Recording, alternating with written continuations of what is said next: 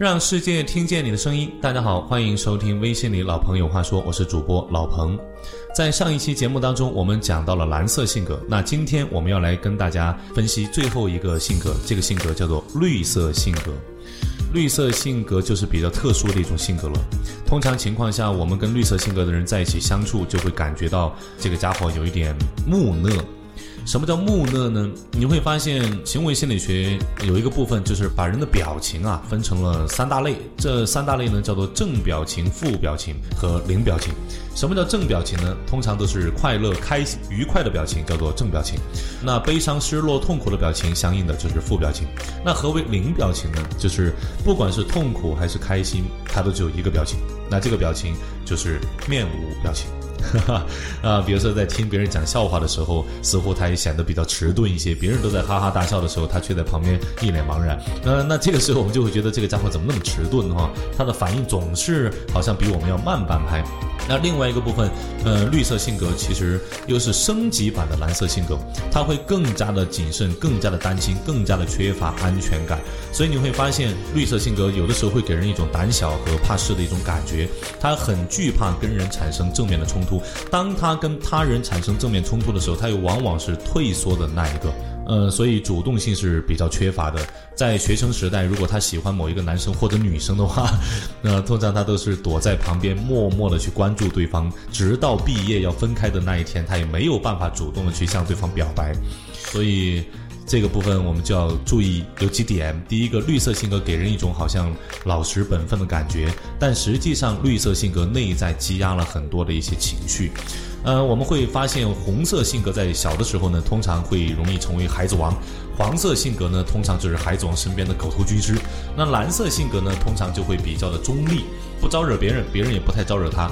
那绿色性格就比较可怜一点了啊，因为红色性格和黄色性格，呃，孩子王和狗头军师想的那馊主意，多半都会在绿色性格身上来进行一些实验，啊，所以在这个过程当中，你会发现绿色性格这样的一个成长经历，就造成了内在的一些变化。绿色性格通常都有一个非常严厉的父亲，非常控制欲极强，非常自卑的一个父亲。那这个父亲通常对他的影响就极大啊，所以你会发现绿色性格就比较的。不敢表达自己，也比较的自卑啊。其实，在成长过程当中，他内在积压了非常多的情绪啊。所以，绿色性格这个时候，我们在面对绿色性格的时候，反而要对他多一些的温和、关心和耐心。啊，这样子才会让他觉得舒服。如果我们对他太多的压力的话，你会发现他会受不了的。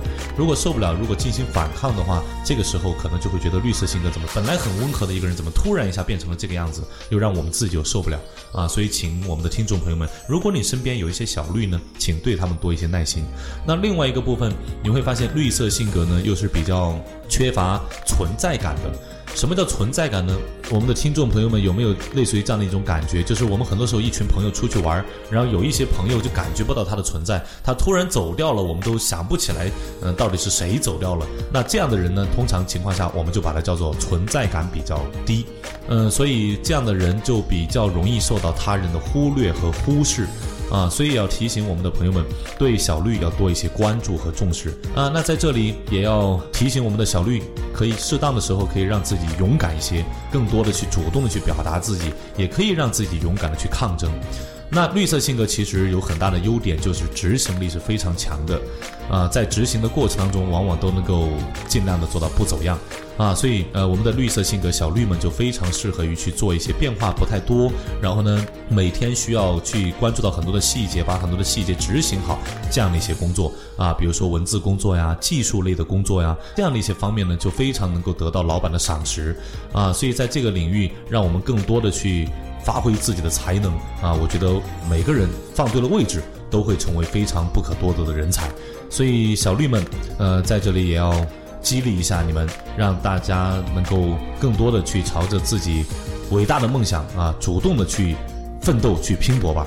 如果你找对了方向，未来一定不会输，好吗？啊，所以今天绿色性格也跟大家讲到这里，我们下一期再见喽，拜拜。